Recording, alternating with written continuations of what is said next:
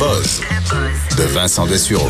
Et dans ton poste d'aujourd'hui, tu nous parles de Boeing, euh, bon, qui a eu toutes sortes de problèmes avec son, son Max 8, là, Oui. mais là, on est en mode embauche. Oui, et euh, justement relié à tout ça, parce que je trouvais cette, euh, cette, euh, ce, ce dossier-là intéressant, sorti par le Business Insider, comme quoi euh, Boeing est en- va devoir embaucher des centaines, là, on parle de centaines euh, de, de mécaniciens d'aéronefs, d'experts, puis on parle là, de euh, d'électriciens, euh, d'experts en avionique et tout ça, parce que on se prépare, là, euh, le- au mois de septembre, Boeing est supposé présenter à la FAA américaine ses modifications pour euh, ce qui cloche là, sur le 737 MAX. Après ça, faut que tu l'implantes. Après ça, faut que tu en fait, il faut euh, bon qu'il soit approuvé. Au mois de novembre, on devrait dire c'est prêt à partir, les avions peuvent être libérés. Le problème, c'est que les avions qui sont arrêtés depuis le mois de mars, donc il y en a près de 400, euh, si tu voles pas pendant six mois, après six mois là, si tu fais pas juste repartir, remettre avec les dedans, puis repartir. OK, là, c'est l'inspection générale. Là, que- c'est inspection lourde et des tests en vol.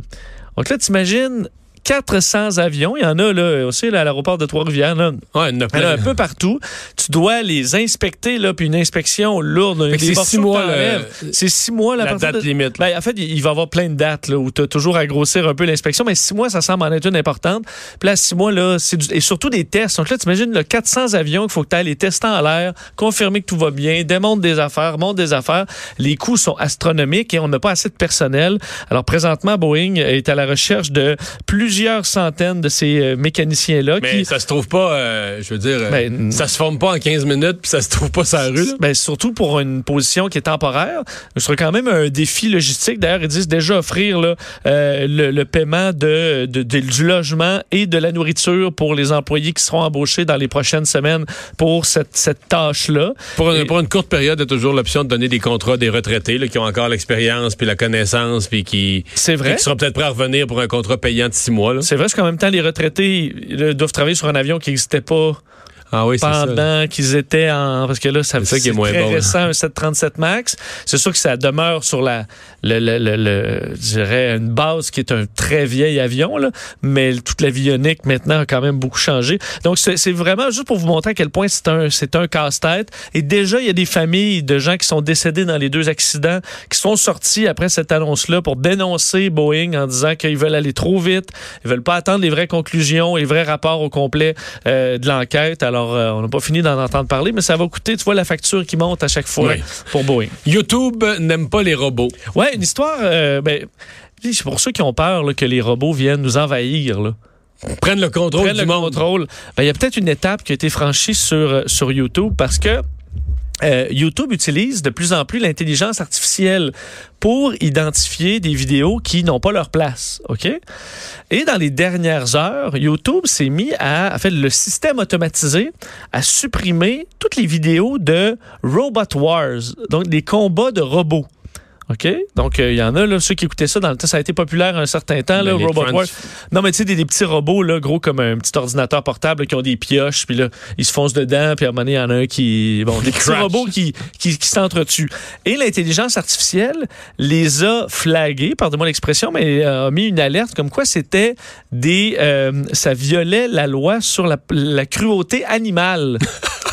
C'était Comme si on voyait un animal battu. là. des combats de coq. En fait, c'est vraiment comme si c'était des combats de Ça, c'est interdit, c'est interdit de diffuser ça. C'est interdit.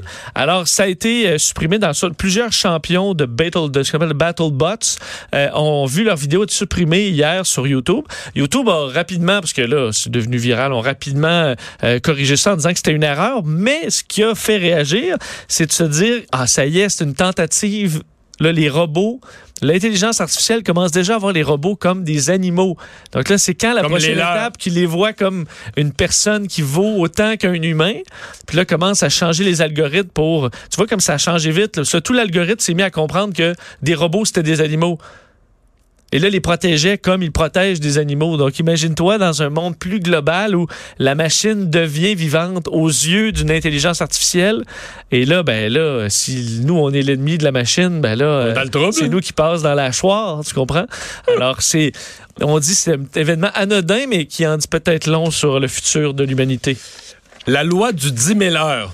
Oui, Ça, c'est le, le- le 10 000 heures, c'est que après, après 10 000 heures de, de faire quelque chose, t'es supposé être un, Un expert. Un expert.